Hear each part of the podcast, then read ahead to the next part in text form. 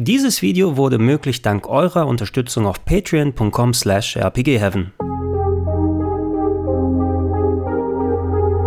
Schönen guten Tag und herzlich willkommen auf rpgheaven.de zu meinen exklusiven Eindrücken zu Final Fantasy 16. Bis zum Release am 22. Juni ist es ja noch ein kleines bisschen hin. Da soll das Spiel vorerst auch nur auf der PlayStation 5 rauskommen. Ich durfte allerdings vor ein paar Wochen bereits auf einem Event Hand an eine frühe Version legen und das Spiel auf Herz und Nieren durchprüfen. Da sich diese Demo hauptsächlich auf das Gameplay konzentriert hat, sprich ich war für längere Zeit in einem umfangreichen Dungeon unterwegs, durfte dort das Kampfsystem in verschiedensten Varianten durchprobieren, als auch etliche Bosskämpfe angehen, wird sich hier im Video alles um diese Parts drehen, aber natürlich soll dieses Spiel am Ende auch noch einiges mehr bieten, was jetzt das Storytelling angeht, die Charakterisierung, wie ist das Weltendesign, da habe ich auch ein paar kleine Details erfahren, da werde ich gleich noch mal ein bisschen drüber sprechen sprechen. Für alle Leute, die bisher gar keine Berührungspunkte mit Final Fantasy 16 haben, lasst uns aber kurz ein bisschen allgemein über das Spiel sprechen. Immer wenn ein neues nummeriertes Final Fantasy ansteht, dann ist es für mich persönlich klar, natürlich werde ich mir das anschauen. In diesem Fall war ich aber noch gespannter drauf, denn der kreative Kopf dahinter, der Produzent, ist Naoki Yoshida, der in der gleichen Rolle bei dem mehr als erfolgreichen MMO Final Fantasy XIV aktiv ist. Das soll aber natürlich nicht heißen, dass Final Fantasy XVI nur eine aufgeplusterte Version von Final Fantasy XIV werden wird. So ein MMORPG und ein ausgewachsenes Singleplayer-Rollenspiel, das sind natürlich zwei ganz verschiedene Paar Schuhe. Ich fand dennoch, dass man so ein kleines bisschen hier und da ein paar Parallelen sehen kann, insbesondere was den Fokus auf komplette Echtzeitdarstellung der Optik angeht. Das heißt also sowohl Cutscenes als auch Gameplay werden dann von Systemen im Echtzeit berechnet und nicht wie bei anderen anderen Final Fantasies dann mit aufwendigen vorgerenderten CGI-Sequenzen unterfüttert. Auch was die Art des Storytellings angeht, kann ich mir sehr gut vorstellen, dass da Final Fantasy XIV Pate stehen wird. Ähm, da sind ja insbesondere die letzten Expansions echt hochgelobt worden, was die Geschichte und die Charaktere angeht. Von dem, was ich bisher gesehen habe, musste ich auch stark an die Ivalice-Spiele denken, also sowas wie Final Fantasy XII, Vagrant Story. Da kann man gegebenenfalls auch Tactics Ogre mit reinnehmen. Also ein Fokus auf eher düstere Plotlines, wo sich auch durchaus mal nicht mit äh, Gewalt zurückgehalten wird und dazu obendrein so ein guter Schuss politische Intrige, also vielleicht auch ein bisschen was in der Richtung Genso Suikoden, wenn nicht gar Game of Thrones. Stattfinden wird das Ganze in Balistea. Das ist ein Land, was in viele verschiedene kleine Reiche aufgeteilt ist, die in jeweils unterschiedlicher politischer Beziehung zueinander stehen. Und die sogenannten Icons, die werden da eine ganz wichtige Rolle spielen. Das sind hier die Äquivalente der Guardian Forces oder Esper aus den anderen Final Fantasies, also solchen Figuren wie Ifrit, Shiva, Bahamut oder Ramu. Anstatt aber hier Beschwörungsgeister zu sein, sind sie sowas wie das alter Ego von ähm, normalen Menschen. Kann man sich so ein bisschen vorstellen wie beim Incredible Hulk. Im normalen Leben laufen die ganz einfach durch die Gegend und äh, gehen dann ihrem Tageswerk nach. Wenn es aber hart auf hart kommt, können sie sich in diese Icons verwandeln und dann geht die Luzi richtig ab. Man selbst schlüpft in die Rolle von Clive Rossfield, ein Charakter, der mit einem persönlichen Schicksalsschlag zu kämpfen hat, aber natürlich auch in diese ganzen politischen Intrigen mit reingezogen wird. Und zumindest für den Part, den ich gespielt habe, ist das auch der einzige spielbare Charakter, den man hat. Ich kann jetzt nicht sagen, ob das über das ganze Spiel so bleiben wird, aber es soll wohl wirklich sich darauf fokussieren, dass man selber auch nur eine Figur spielen wird. Ich war beispielsweise mit einer Party unterwegs, konnte dann aber auch nur Clive live steuern. Alle möglichen Figuren, die mit euch mitlaufen, die interagieren und reden auch dann mit einem. Nicht unähnlich, wie es bei Final Fantasy XV war. Also es ist schon ein Fokus darauf, dass es immer so einen steten Austausch dann untereinander gibt. Deren Kontrolle aber lag komplett beim Computer und man selbst hat nur die Geschicke von Clive dann gesteuert. Must I spell it out for you, Branded? Dann lass uns doch einfach mal die Gelegenheit ergreifen und äh, konkret über das Gameplay sprechen. Ähm, der Dungeon, den ich spielen konnte, das war so ein typisches Ritterschloss. Äh, es ging darum, durch äh, verschiedene Räume durchzugehen, äh, Kisten zu öffnen, Items einzusammeln, es bis zum Boss zu schaffen, aber auf dem Weg dahin natürlich auch jede Menge an Kleinvieh zu bekämpfen.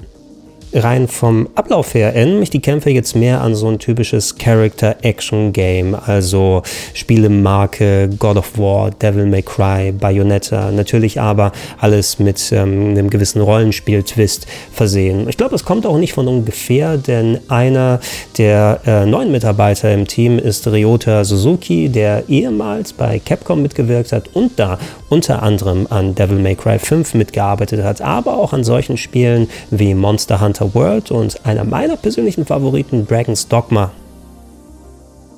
die Kämpfe selbst bei Final Fantasy 16 solltet ihr aber euch ein kleines bisschen traditioneller vorstellen als bei den eben genannten Spielen. Ihr nehmt die Gegner in Echtzeit auseinander, könnt, wenn ihr wollt, mit einer Lock-on-Taste sie ins Visier nehmen. Ihr könnt angreifen, ihr könnt springen, ihr könnt ausweichen. Es gibt äh, zusätzliche Skills, die aktiviert werden können. Die lassen sich über ein Skilltree im Menü freischalten und dann frei belegen. Die haben auch gewisse elementare Hintergründe, worauf man achten muss. Und äh, die selbst sind mit äh, unterschiedlichen Cooldowns ausgestattet, damit man da einfach nicht losmasht und die die ganze Zeit äh, anwendet. Also muss man mit gewissen Modifiern über die L- und R-Tasten dann durch verschiedene Slots durchschalten. Oh, auf dem ersten habe ich meine zwei Skills gerade schon aufgebraucht, äh, bis die wieder aufgeladen sind. Lass uns mal zum nächsten gehen.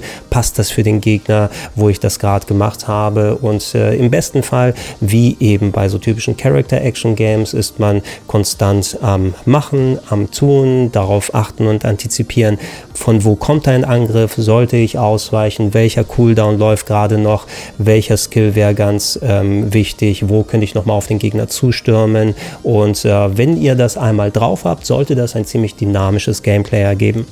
Auch wenn sich das Ganze jetzt nicht zu aufwendig anhören mag, habe ich doch eine Zeit lang gebraucht, bis ich halbwegs in den Flow reingekommen bin. Ähm, insbesondere wenn es gegen größere Gegnergruppen geht, dann ist man für mein Gefühl doch recht beschäftigt damit, das mal zu gucken, wen habe ich gerade anvisiert, von wo werde ich angegriffen, wo sollte ich nochmal ausweichen, ähm, lohnt es sich auf den Gegner hinzustürmen und da darüber hinaus noch zu schauen, da man es mit diesen unterschiedlichen Slots für die verschiedenen ähm, Skills mit den Cooldowns zu tun hat. Ey, habe ich gerade jetzt meine Skills schon aufgebraucht? Bin ich im falschen Slot drin? Sollte ich lieber zum anderen hingehen, weil die Attacke effektiver den gegenüber ist? Und ähm, ich war so kurz davor, bei ein paar Momenten fast schon ins Smashen überzugehen, was kontraproduktiv für dieses Spiel ist, weil wenn die Skills eh schon aufgebraucht sind, kann man sie eh nicht mehr benutzen und dann macht das auch insgesamt weniger Spaß. Aber das war so eine Sache eben, die nicht sofort Klick gemacht hat und äh, etwas ist, wo man sich für mein Gefühl erstmal reinarbeiten muss. Ähm, ich kann jetzt nicht sagen, wie weit der Part war, den wir gespielt haben in der Demo. Ähm, uns wurde nahegelegt von den Entwicklern vorher noch ein Battle-Tutorial zu machen, als auch in ein Handbuch zu loggen, eben was dann ähm, neben den äh, Stationen aufgebaut war und davon musste ich einigermaßen Gebrauch machen. Vielleicht äußert sich das anders, wenn man natürlich zu dem Punkt im Spiel kommt, wo ich gewesen bin und das alles von der Pike aufgelernt hat. So war es ein kleines bisschen überwältigend zu Beginn. Oh, und das wollen wir natürlich nicht unterschlagen, aber wie bei anderen Final Fantasies gibt es auch hier eine Stagger-Leiste bei den Gegnern. Das heißt also, wenn ihr sie lang genug malträtiert und die in der Abwehr sind, könnt ihr diese Abwehr durchbrechen, um dann ein paar extra Hits zu landen, als auch die Limit Breaks, hier dargestellt durch verschiedene Leisten, die im Laufe der Kämpfe aufgeladen werden können. Die könnt ihr dann manuell aktivieren mit einer Tastenkombination, wo eure Angriffe dann verstärkt werden. Wollt ihr also effektiv die Gegner auseinandernehmen, beachtet ihr auch diese beiden Punkte. We've played your games. Now tell me where he is. Who? What are you? Die Bosskämpfe selber laufen dann gefühlt für mich relativ ähnlich ab, allerdings mit einem doch größeren Fokus auf Storytelling. Zwischendurch gab es immer wieder Sequenzen, wo dann ähm, ja, Worte ausgetauscht wurden, wo man so kurz gefühlt das Pad so ein bisschen beiseite legen könnte, was man aber nicht machen sollte, weil da Quicktime-Events drin sind. Ah! Es ist jetzt kein absoluter Beinbruch und die sind auch limitiert auf nur bestimmte Tasten. Also da geht es ab und zu mal darum, hey, soll ich in dem Moment angreifen oder soll ich in in dem Moment blocken und nicht einfach nur Dreieck, Viereck drücken. Hat mich so ein bisschen daran erinnert, Final Fantasy 13 meine ich, hatte das noch. Allerdings, ich persönlich brauche kein Quicktime mehr und ich hoffe, ich bete inständig, dass ich diesen Quatsch dann abschalten kann, sobald das finale Spiel draußen ist. Wobei, vielleicht braucht es da tatsächlich keinen separaten Punkt, der das äh, einstellen lässt, sondern auch Final Fantasy 16 hat äh, Accessibility-Optionen, das heißt die Möglichkeit, sich den Schwierigkeitsgrad des Spieles und den Anspruch bei den Kämpfen so zu justieren, wie man es selber gerne haben mag. Man muss, um Final Fantasy 16 zu spielen, kein perfekter Echtzeitkämpfer sein oder das absolut ideale Timing drauf haben. Anders als bei den anderen Spielen bedeutet es aber nicht, dass es hier tausende von Menüpunkten gibt mit ganz feinen Reglern, an denen gedreht wird, sondern in Final Fantasy 16 wird es über die Ausrüstung geregelt. Euer Charakter hat die Möglichkeit, verschiedene Accessoires auszurüsten, die einem verschiedene Gameplay-Fähigkeiten verbessern oder erweitern. Und äh, eines davon, das fand ich sogar ziemlich wichtig für den Spielspaß, nämlich eine Unterstützung für das Ausweichmanöver, für das Dodgen. Das ist selbst ähm, ziemlich wichtiger Teil des Kämpfens, denn Gegner können von überall her angreifen. Und wenn man im richtigen Moment ausweicht, hat man dann eine gute Möglichkeit, selbst einen Angriff zu starten. Äh, hat man sogar das perfekte Timing, kriegt man zusätzlich nochmal ein paar Boni Sony und das in Echtzeit zu machen, das fand ich doch teilweise sehr schwierig, weil eben Attacken von überall her kommen können und ich die Tells von den Gegnern noch gar nicht kenne, ab wann sie denn angreifen. Und ich habe doch ordentlich auf die Hucke dann drauf bekommen. Mit diesem Accessoire wird, ähm, sobald ein Gegner angreift und dann das Fenster da ist, wo man ausweichen kann, eine Zeitlupe zugeschaltet, die einem dann sagt, oh, gleich wirst du angegriffen, drück bitte auf die Ausweichtaste, dann weichst du aus und kannst dann in einer besseren Position sein. Und das hat echt mein eigenes Gameplay unterstützt, wo ich fast das Gefühl hatte, so sollte es eigentlich im Spiel sein und ähm, die andere Variante, die würde ich gar nicht erst ausprobieren wollen. Wem das aber nicht genug ist und noch mehr Unterstützung braucht, da gibt es sogar ein paar effektivere Accessoires. Beispielsweise eines, wenn man das ausrüstet, dass ähm, die äh, Variation beim Angreifen für einen übernimmt. Also dass man selbst nicht mehr durch die verschiedenen Slots mit den äh, Skills zu durchschalten muss und äh, wann man bestimmte Sachen anwendet, sondern man muss nur stur die Angriffstaste die ganze Zeit drücken und das Spiel macht alle möglichen Angriffe für einen selbst. Ähm, und die Dodge-Funktion kann sogar komplett automatisiert werden. Das heißt, dass man man gar nicht erst auf den Ausweichbutton drücken muss, sondern das Spiel für einen das übernimmt. Und äh, ich habe es mal probiert. Mit diesen beiden Accessoires bin ich mal in einen Bosskampf gegangen und habe dann entsprechend diese beiden Tasten hauptsächlich nur gedrückt und habe den kompletten Kampf gewonnen, ohne ein kleines bisschen an Energie verloren zu haben. Das heißt aber natürlich nicht, dass ihr auf diese Stütze euch auch verlassen müsst und bei jeder kleinsten Schwierigkeit dann die Funktion aktiviert. Hauptsache, um diesen nervigen Gegner dann einmal wegzuhaben und es beim nächsten Mal zu probieren. Ich selbst musste mir auch in der Vergangenheit so ein kleines bisschen an Willensstärke dann ähm, anarbeiten, weil es sind viele RPGs äh, im Remake rausgekommen, die nochmal solche Zusatzfunktionen und Auto-Battles drin gehabt haben. Und es hat für mich äh, auf lange Sicht dann doch den Spielspaß sehr ausgehebelt. Dass die Möglichkeit vorhanden ist, mussten wir aber einmal in dieser Vorschau erwähnen. Und wenn ihr davon Gebrauch nehmen wollt, macht es, wie es euch gefällt. Und insbesondere natürlich auch für die Leute, die sonst ähm, wegen ähm, körperlicher Einschränkungen gar nicht die Möglichkeit haben, diese Spiele zu zocken, ist es sehr gut, dass man überhaupt diese Funktion dann nochmal verbaut hat. So, was gibt's denn noch zu sagen? Über die Bosskämpfe hatten wir kurz gesprochen. Es gibt aber noch eine gesonderte Art des Bosskampfs und ähm, ich habe sie hier mal Kaiju Battles genannt, einfach weil sie wie große Godzilla-Monsterkämpfe wirken. Ab und zu man ist man auch in der äh, Rolle der Icons und äh, kämpft gegeneinander und dann sieht es eben aus, als ob zwei große Monster aufeinander zustürmen. Rein spielerisch funktioniert das relativ ähnlich gegenüber den normalen Kämpfen. Dann hat man natürlich andere Skills, die man anwenden kann. Ähm, in dem Kampf, in dem ich gewesen bin, muss ich das Timing ein bisschen anpassen, weil dann doch die eigenen Animationsphasen ein bisschen länger gedauert haben, was mir da bei diesem Kampf nicht gefallen hat. Und vielleicht ist es nur auch auf, auf diesen Fight lokalisiert und bei anderen Kaiju-Battles wird es dann ein bisschen anders aussehen, war, dass grob nach der Hälfte des Kampfes quasi man nicht mehr normal kämpfen musste, sondern eher, dass es so eine Extended Cutscene geworden ist, mit ab und zu mal ein bisschen Quicktime und ähm, viel ja, Storytelling Storytelling, viel Action, die da abgegangen ist, aber dann hat man eben mehr zugeguckt und dem Spektakel dann ähm, eine Bühne geboten, als dass man Gameplay-mäßig angreifen kann. Es war schon ganz cool, sich das anzuschauen. Insbesondere hat mich auch überrascht, dass da teilweise der Gewaltgrad doch einigermaßen groß gewesen ist und die sich auch mit Schimpfworten nicht zurückgehalten haben. Schimpfworte waren jetzt so ein bisschen Edgelord, ein bisschen Tryhard, sagen wir es mal auf gut Neudeutsch. Das hätte ich jetzt nicht unbedingt gebraucht, aber dass hier und da mal auch Arme ausgerissen werden, hätte ich jetzt nicht unbedingt erwartet erwartet. Äh, letzten Endes diese Mischung, die so ein bisschen in Richtung Cutscene mehr gegangen ist und Quicktime, die hat mir ein bisschen weniger gefallen, weil schon solche Kämpfe würde ich gerne lieber selbst komplett durchführen und dass ab und zu mal hier so ein spezieller Screen kommt oder irgendwo mal nochmal ein Satz fällt, ist schon okay, aber nicht unbedingt in dem Maße, dass ich dann für ein paar Minuten in der Theorie das Gamepad zur Seite hätte legen können. Zu guter Letzt, lass uns über die Technik sprechen und alle Footage, die ihr hier seht, stammt eben von der Version, die ich gespielt habe. Leider durfte ich nicht selber capturen, sondern Square hat mir dann die Footage zur Verfügung gestellt.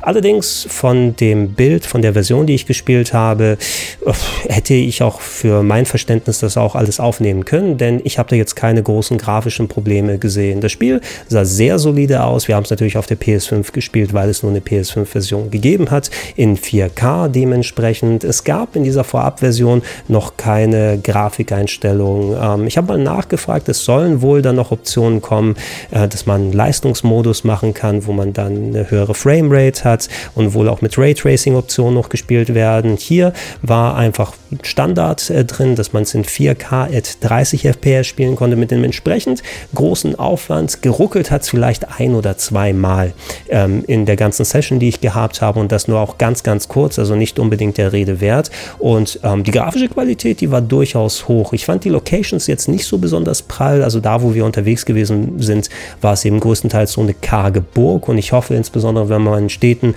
oder anderen Locations unterwegs ist, dass da mal die grafische Final Fantasy Pracht ein bisschen mehr greifen kann. Dafür aber eben die Charaktermodelle, die Effekte während der Kämpfe, insbesondere wenn die Icons aufeinander zugestürmt sind, das hatte doch einiges an echt guter grafischer Qualität zu bieten. Ich letzten Endes werde aber, äh, wenn es dann da ist, äh, zu 100% im Leistungsmodus dann spielen, weil so schön, dass ein bisschen mehr an extra Auflösung und Partikeleffekten dann da ist oder potenzielles Raytracing, was ich zuschalten kann, gib mir die Frames, äh, vor allem wenn du so ein Echtzeitkampfsystem hast, weil dann flutscht alles auch noch mal ein bisschen besser. So wie es jetzt war, aber kann ich mich nicht beschweren, sah sehr, sehr gut aus und entspricht dem Niveau, den man eben auch von den Trailern bekommen hat.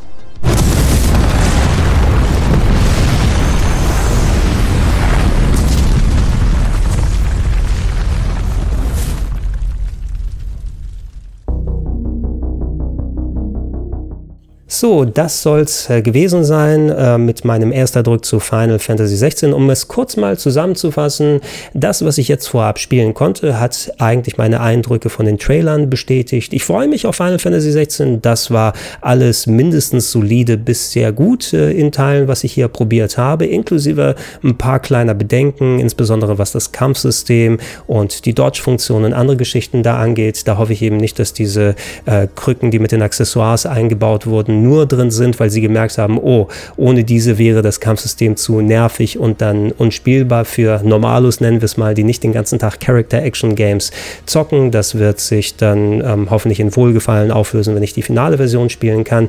Abgesehen davon aber schien es wie ein gutes neues RPG zu sein, ähm, das nicht wirklich das Rad von neuem erfindet. Ich meine, man hat Action-RPGs in der Vergangenheit gesehen, man hat Echtzeitkämpfe in der Vergangenheit gesehen, Storylines mit politischen Intrigen und so weiter. Dafür, äh, für letzteres habe ich natürlich noch kein richtiges Gefühl bekommen. Es gab so eine Handvoll Cutscenes, da konnten sich die Figuren ähm, nicht wirklich beweisen und ähm, da habe ich auch nichts von den eigenen Motivationen so richtig zu spüren bekommen, weil ich auch keinen Hintergrund wissen kann. Das wäre so mein Hauptpunkt, auf den ich dann hoffe, weil mich können dann Universen und Stories reinziehen. Ich wäre sehr gerne mal in einer der Städte unterwegs gewesen und hätte mal ein paar Sidequests oder andere Geschichten gemacht. Allgemein, was ich zum Visuellen gesagt hätte, mal was von den großen Landscapes gesagt gesehen, vielleicht auf der Oberwelt unterwegs sein. Ist das wieder so open-worldig? artig, wie Final Fantasy XV es gewesen ist? Geht man auf ein engeres Feld? Ähm, was wird man versuchen dann damit umzusetzen? Das sind alles die Fragen, die noch so ein kleines bisschen offen für mich sind und die dann äh, für mich ähm, dann auch zum Teil wirklich groß Spielspaß entscheidend sein werden. Ähm, wenn ich äh, irgendetwas übersehen habe, ähm, was euch noch interessiert, schreibt es gerne unten in die Comments mit rein. Wenn ich es beantworten kann, mache ich das gerne. Ansonsten hoffe ich, dass ich ähm, ähm zeitnah, wahrscheinlich jetzt nicht in den nächsten Wochen, aber so lange ist ja nicht mehr hin, äh, mit Final Fantasy 16 das Spiel spielen kann und euch hoffentlich zum Launch auch ein vernünftiges Review dann zu präsentieren. Und äh, wer weiß, vielleicht ist es sowas wie bei Final Fantasy 15, das trotz seiner Probleme mich so mitgerissen gerissen hat, ähm, gerade was ähm, die Charakterisierung der Figuren und diese Bromance dann äh, anging. Also wenige Spiele haben mich so gepackt, wie es Final Fantasy 15 gewesen ist.